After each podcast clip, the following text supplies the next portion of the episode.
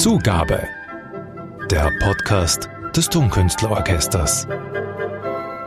Herzlich willkommen zu unserem heutigen Tonkünstler-Podcast. Ich kann heute nur sagen, auf geht's, denn wir haben Großes vor und wollen hoch hinaus. Bevor wir jetzt hier weiter mit Wortspielen arbeiten, darf ich sagen, dass wir wieder einmal heute in der glücklichen Lage sind, über ein stattfindendes Konzertprogramm reden zu dürfen. Am liebsten natürlich mit unseren Musikerinnen und Musikern. Und deshalb sitzt mir heute gegenüber Michel Gascherino. Herzlich willkommen. Hallo. Bevor wir dich kurz vorstellen, Michel, wir sprechen heute über die Alpensymphonie. Das wird das letzte Programm in dieser aktuellen Konzertsaison sein, bevor wir dann nach Grafeneck wechseln. Die Konzerte finden statt am 6. Juni in Wien im Musikverein und am 7. Juni im Festspielhaus St. Pölten. Und sie bringen zum ersten Mal nach langer, langer Zeit wieder unseren Chefdirigenten Jutta Casado vors Orchester. Michel, das war Ende Oktober, dass Jutaka zum letzten Mal als Dirigent bei uns war. Ja, eine sehr lange Zeit und ich habe ihn eigentlich vermisst, ja, sehr sogar. Wir alle haben ihn vermisst, ja. glaube ich. Du bist jetzt Tonkünstler schon seit mehr als 30 Jahren, genauer gesagt seit 1988. Ganz genau. Und du hast angefangen als Solohornist. Genau und bist dann zurückgegangen. Zurückgegangen sagt man, obwohl das eigentlich nicht stimmt, weil es keine, keine schlechtere Position ist, am zweiten und am vierten Horn zu spielen. Jede Stimme hat seine Wichtigkeit natürlich. Das ist ein anderes Anforderungsprofil, würde ich einfach sagen. Es macht aber auch sehr viel Spaß. Das kann ich mir vorstellen. Ja. Und da fiel mir ein Satz von Robert Schumann ein, kennst du sicher, aus den musikalischen Haus- und Lebensregeln. Singe fleißig im Chor mit, namentlich Mittelstimmen. Dies macht dich musikalisch. Und ich glaube, das gilt für das zweite und das vierte Horn auch. Man muss sich ein bisschen zupassen mit dem ersten Mitmachen, intonationsmäßig sowie phrasierungsmäßig und so weiter. Einfach folgen und unterstützen auch natürlich ne, manchmal mit der Lautstärke oder so. Man sorgt dafür, dass normalerweise sich der, der Erste wohlfühlt. Ja. Und man muss sehr, sehr gut hören, glaube ich. Ja. Um sich da gut einzufügen, auch was so die Intonation ja, angeht, klar. im Blech mit dem Holz zusammen. Genau, und man muss auch sehr, ähm, wie soll ich sagen, so reaktionsfreudig sein, ne? Also relativ sch schnell und, und pfiffig. Und das äh, schafft man mit viel, viel Erfahrung nach mehreren Jahrzehnten im Orchester zum Beispiel. Ja, so wie du. Könnte man, könnte man so sagen, ja. So, Michelle, jetzt klären wir noch ganz kurz jo. deinen Namen. Du hast ja einen richtig tollen französischen Vornamen. Ja. Und du hast einen wunderbaren französischen Akzent, darf ich auch sagen. Und du hast einen italienischen Nachnamen, Gasciarino. Ich hoffe, ich Ganz spreche genau. das richtig Gasciarino. aus. Genau. Gasciarino. Wie genau. kommt das? Du bist in Frankreich geboren. Ich bin in Frankreich geboren. Ich bin in Marseille geboren, am Mittelmeer. Und meine Vorfahren stammen vorerst aus Nizza, als Nizza noch zu äh, Italien gehörte. Darum habe ich einen italienischen Namen. Das war damals die Grafschaft von Genua. Und noch dazu kennst du dich, muss ich noch sagen, auch in Deutschland sehr gut aus, weil du da lange im Orchester gespielt hast. Und studiert. Und studiert. Erzähl. Ich habe in Stuttgart studiert. Erst einmal drei Jahre, bevor ich dann mitten im Studium äh, drin, da verstehen die Franzosen äh, keinen Spaß, ich dann zum Bundeswehr musste, also Armee. Ne? Und dann nach meiner Bundeswehrzeit, dann bin ich nach Essen gegangen, weil mein Lehrer einen äh, Hochschulewechsel vorgenommen hatte. Ne? Und da bin ich noch so ungefähr, war drei, vier Jahre noch, habe ich noch studiert, bevor ich meine erste Stelle in Deutschland bekommen habe, ja. Jetzt kümmern wir uns ein wenig um unsere Alpensymphonie. Dazu gibt es unglaublich viel zu sagen. Das werden wir gar nicht alles sagen können in diesen paar Minuten. Aber wir werden eine schöne Zusammenfassung versuchen. Und wir werden anfangen mit dem Anfang, ja, mit dem Beginn der Alpensymphonie, die schon ganz viel sagt, in einer Aufnahme mit unserem Orchester. Wir haben nämlich die Alpensymphonie eingespielt Anfang des Jahres mit Fabio Luisi. Und Michelle, ich sehe ein seliges Lächeln über dein Gesicht gleiten, wenn der Name Fabio Luisi. Ja, ja, das, das war unser Chefdirigent. Ja. ja, wir waren noch jung. das ist ja 20 Jahre her, dass er gegangen ist. Und wir haben ihn dann einfach nicht mehr gesehen und hatten keinen Kontakt mehr. Und äh, der kam auch nicht, uns zu dirigieren, äh, was ich schade fand. Aber jetzt haben wir uns wieder gefunden und äh, das war so toll, einfach so viele Emotionen und, und äh, der hat sich überhaupt nicht verändert. Er ist immer noch der, der Sir, den er immer war. Ein fantastischer Musiker und ein super Dirigent. Also das war eine große Freude, ja. Und es ist eine richtig großartige Aufnahme geworden. Den Anfang hören wir jetzt.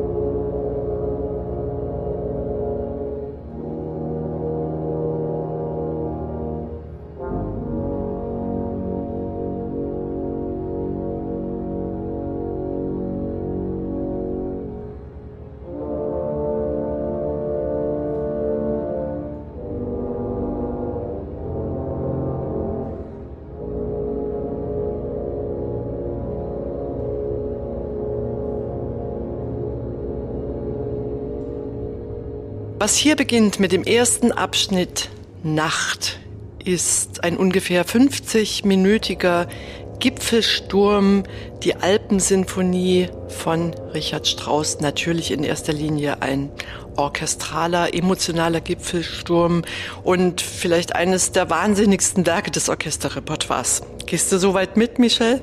Ja. Mit dieser Einschätzung. Ja. Schön. Lass ich gelten.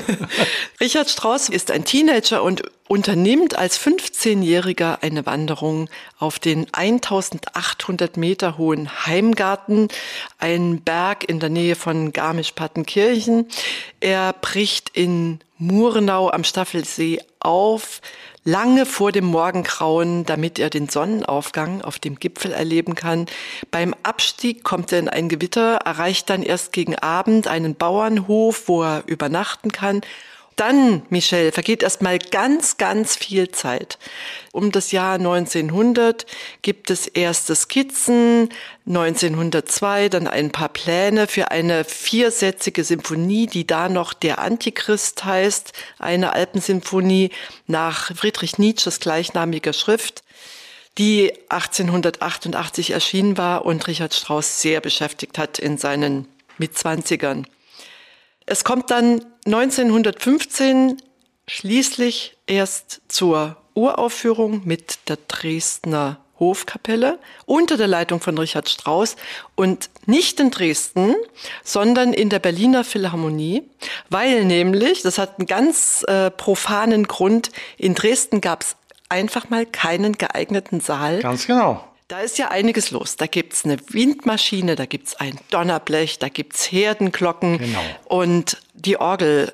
Allein für die Hörner sind vier Hornistenpositionen vorgeschrieben und die vier Tenortuben. Und im Original, in der Fernmusik, nochmal zwölf Hörner. Und die Tenortuben werden ja von euch gespielt. Die Wagner-Tuben, ja.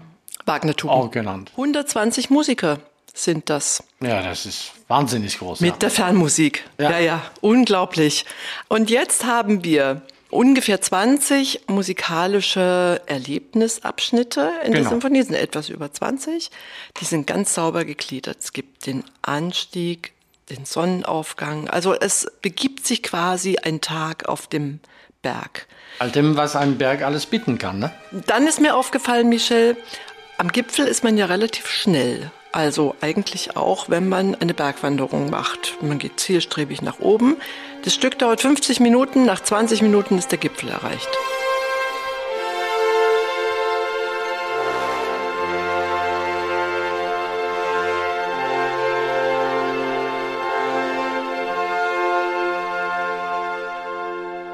Und dann geht man und halt eben langsam runter. Das ist ja ja mühsamer, das kennen wir ja. Ich weiß nicht, genau. ob du in die Berge gehst. Ja, ja na, ich gehe auch also in die Berge. Abstieg ist immer ja. etwas schwieriger. Ja, für die Knie, aber ja, auch sonst. Genau. Ja. dann geht's aber los. Nach dem Gipfelaufenthalt heißt eine Zwischenüberschrift Vision. Dann steigen Nebel auf, verdüstert sich die Sonne. Elegie heißt der nächste Abschnitt. Dann kommt der Sturm und das Gewitter. Sonnenuntergang, Ausklang, Nacht. Das ist eigentlich auch ein Lebensweg, wenn man so will. Ja. Der Abstieg ist das Mühsame, das, was lang dauert. Hm, hört sich nicht gut an, ne? wenn man so sein Leben enden möchte. Ja. Aber wie, wie erlebst du das als Ausführender, Michel? Hast du diese Natur naturalistischen Bilder vor Augen, wenn du die Symphonie spielst, wenn du in der Sinfonie bist? Ich glaube, das ist eine persönliche Sache. Ne? Ich glaube, dass manche Kollegen anders, manche Musiker anders reagieren. Ich sehe beim Spielen keine Bilder. Sehe ich nicht. Bei mir spielt das sich eher über Emotionen oder Gefühlen ab, natürlich. Und äh, man soll ja nicht vergessen, äh, das ist ein Riesenwerk und wir haben ein anständiger Part zu spielen. Da muss man sich schon gut konzentrieren. Ne? Das heißt, ähm, der Fokus liegt auf das, was man äh, spielt eigentlich. Und dann muss man die Ohren natürlich ganz, ganz weit aufmachen, um die Kollegen mitzukriegen und die Musik mitzukriegen und so weiter. Ne? Und äh, äh, dabei noch was zu sehen, nee. Das äh, wäre mir zu viel. Außerdem habe ich diese Gabe, glaube ich, nicht.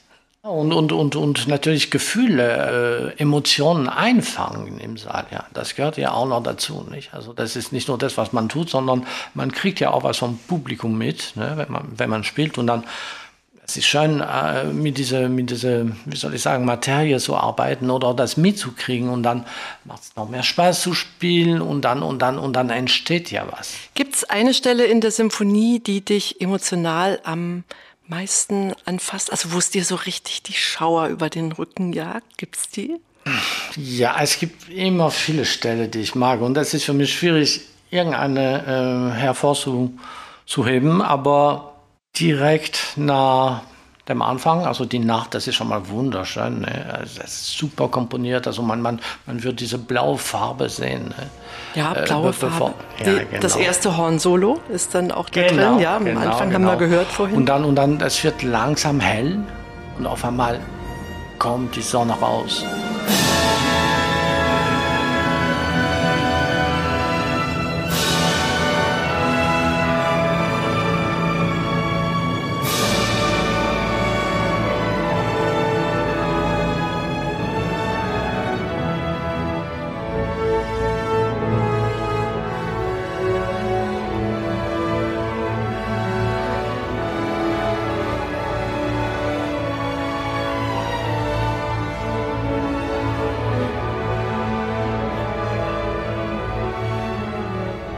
Das ist eine irre schöne Stelle. Sonne ist da, Licht ist da. Licht bedeutet Leben.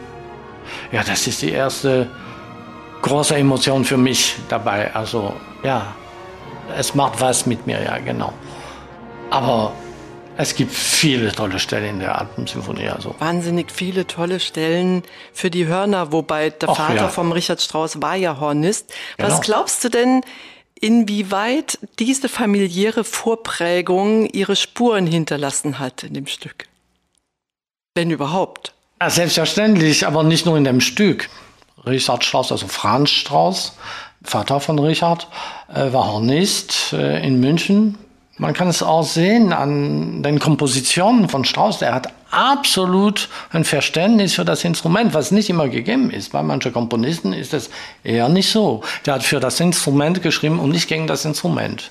Ja. Das heißt, es liegt gut, es, es liegt gut, gut, es ist schwer. Gut, es ist schwer, ja, herausfordernd. Es klingt ja. gut, das ist immer in der, in der richtigen Tessitura, also es ist nicht so unmöglich, und äh, ja, das macht Spaß. Also Strauß spielen ist macht natürlich Spaß, für, ja. ja, na klar. Ja. Ja, ist eine tolle Sache. Ist es das bestimmende Gefühl, das die Aufführungen für euch als Hornisten begleitet? Ist das der Spaß, die Dankbarkeit oder vielleicht auch die Anstrengung? Denn es ist ja doch eine Herausforderung und für euch sicher auch ein Höhepunkt in der Konzertsaison. Ich glaube, alles in einem. Das okay. ist so wie wenn man zum Beispiel, was viel härter ist, ein Marathon läuft. Das ist natürlich der Spaß und dann die Anstrengung natürlich. Und dann ist man dankbar, ja. Aber wenn ich mir ein Witzchen erlauben darf, ein Musiker ist nach einer Aufführung immer dankbar. Wenn es vorbei ist. Ja, ganz genau. Manchmal, und weil es vorbei ist. Ja, genau, genau. weil es vorbei ist, genau. Wie bereitet ihr euch auf ein solches Stück vor, das ja nun auch konditionell einiges ja. verlangt? Äh, Gibt es da spezielle Techniken oder, äh, oder wie bereitest du dich vor? Aber Vielleicht hat da jeder seine Gute, eigenen Tricks. Das sollst du lieber meine Frau fragen. Da okay, die haben wir jetzt aber nicht da. Den, aber dann erzähle ich dir was. Dann kommt mein Sohn, Pierrot, zu, zu meiner Gattin und sagt, Mensch, muss der sein? Muss er noch? Hört er irgendwann mal auf zu spielen? So, also so sieht das aus. Üben, üben, üben. Man muss einfach trainieren. Es gibt auch beim, beim, beim Musizieren, bei alle Instrumente, mehr oder minder, bei manchen mehr, eine äh, äh physische Seite. Und das muss man bedienen, natürlich wie ein Sportler. Und weißt du, das passt gut in dem Zusammenhang, das wollte ich dich eh fragen. Mir ist aufgefallen, dass ihr als Hornisten und auch eure Blechbläserkollegen, ihr seid immer mit als erstes da vor den Proben und vor den Konzerten. Und dann sieht man euch hinter, für euch ist das selbstverständlich, für ja. mich auch, aber für das Publikum vielleicht nicht. Ja. Man sieht euch hinter der Bühne sitzen oder im Gang oder je nachdem, wie die Situation ist und einfach nur mit dem Instrument, meistens auch ohne, mit dem Mundstück, den Ansatz trainieren und ja, Töne aushalten offensichtlich. Ganz genau, einblasen. Die Palette ist vielseitig. Das kann sein, dass man wegen dem Vorkonzert einen Abend zuvor noch ein bisschen fest ist, also dass die mhm. Muskulatur mhm. fest ist, dann muss man sich erst einmal locker spielen, ja. Und, und dann wieder aufbauen und so weiter. Also das ist auch da sehr äh, situationsbedingt. Aber es stimmt, wir sind gerne früh da. Ich bin sehr gerne früh da, weil vor dem Konzert kann man noch ein bisschen loslassen, weißt du, einmal zu sich finden und einmal aufbauen und dann auf die Bühne gehen. Also ich könnte nicht fünf Minuten vorher kommen, meine äh, Tröte, wie man in Deutschland sagt, auspacken und dann losschießen auf, auf die Bühne und dann, und dann irgendwas spielen. Nein, das Kitschig. ging bei, ja. das sage ich nicht, bei mir ging bei es ging absolut es daneben. Ja. Stichwort blaue Stunde. Ja. Kehren wir mal zurück zur Alpensymphonie, die ja auch aus dieser blauen Stunde hervorgeht. Und diese intensive Naturerfahrung, die sich ja bei dir auch anders mitteilt. Also du bist ja jemand, der erklärt, dass er diese blaue Stunde besonders liebt. Ja. Und du bist oft in der Natur unterwegs, wenn du nämlich einem deiner Hobbys nachgehst. Genau, ich habe zwar mehrere Hobbys, wo ich dann äh, Naht aufbreche. Das eine ist das Laufen bei Tagesanbruch. Das ist toll. Im Prater kann man Rehe sehen und so weiter. Also das mache ich leider aber nicht mehr so oft. Das habe ich gemacht, als mein Sohn sehr klein war, weil da musste ich ja um 5 Uhr dann mit ihm ein bisschen spazieren gehen und dann konnte ich nicht mehr einschlafen, dann bin ich laufen gewesen. Das war ganz toll. Ähm, mein großes Hobby ist Fischen am Fluss. Und da fängt man halt eben zu fischen genau in diese blaue Stunde, ne? also bei Tagesanbruch ja, die Ruhe, wie die Landschaft noch erstarrt ist. Also manchmal äh, liegt noch ein bisschen heiß. Ne? Und, und einfach das, das Geplätscher vom Wasser, das beruhigt mich unheimlich. Das ist einfach so schön. Und dann, und dann ein Fluss hat einen eigenen Rhythmus. Ja, das ist ja so wie Musik. Und dann passt man sich einfach dieser Rhythmus an vom Fluss. Ja, ist ganz toll. Und dann nebenbei tut man auch paar schöne Forellen fangen, ja, genau. Du hast eine spirituelle Ader, ja. Du hast uns heute auch eine Musik mitgebracht, die ich so jetzt nicht erwartet und auch nicht eingeplant hätte. Das ist das durchaus spirituell, geht genau in die Richtung des Stabat Mater von Pergolesi.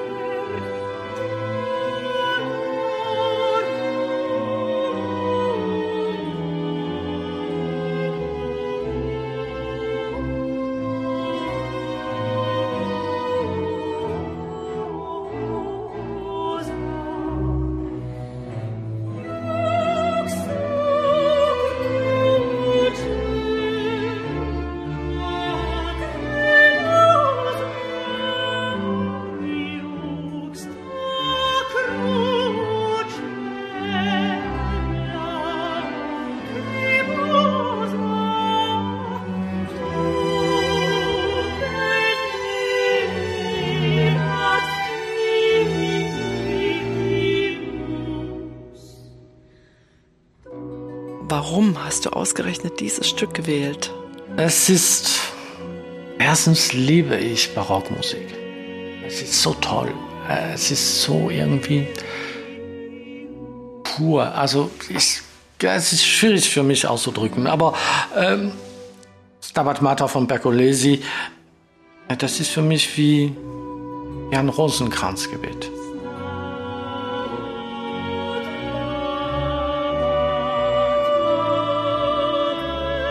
Und wenn ich diese Musik höre, fühle ich mich dem Ursprung nahe.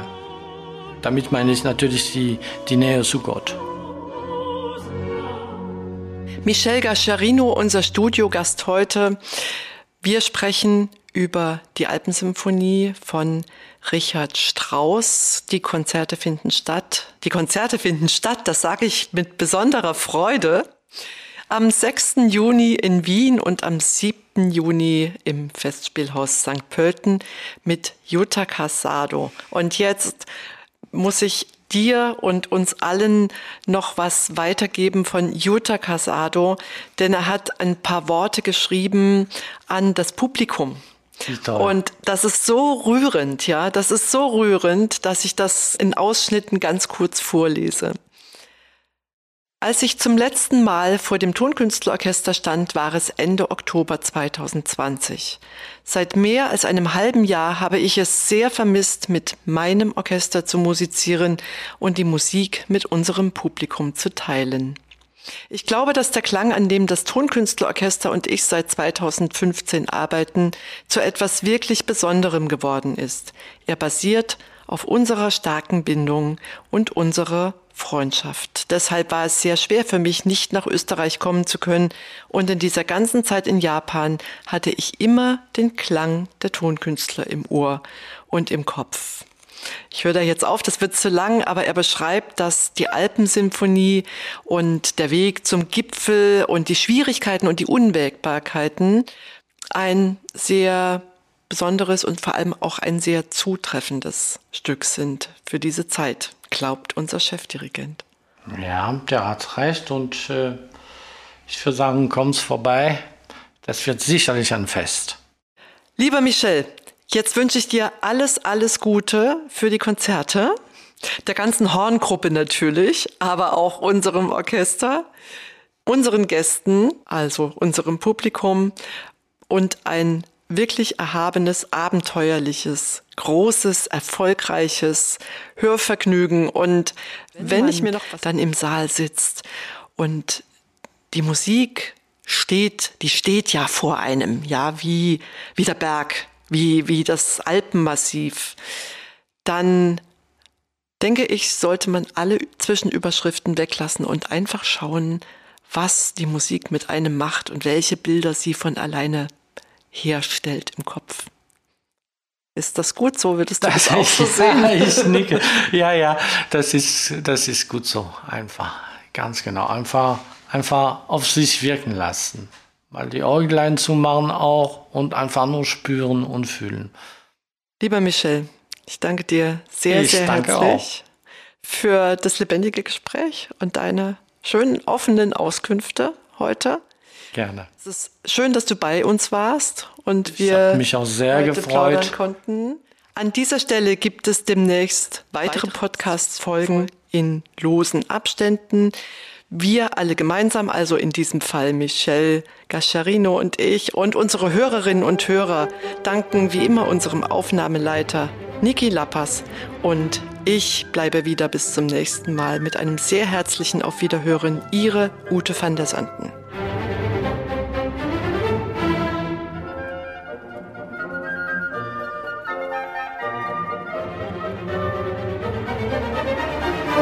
Magst du deinen Namen? Wieso nicht? Na, ich mag ihn sehr. Ich finde, das ist Frau ein toller mich, Name. Meine Frau hat mich nur wegen meinem Namen geheiratet. das ist auch ein Grund. Ja, ja na eben.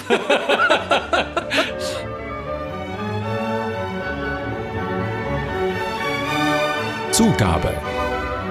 Der Podcast des Tonkünstlerorchesters.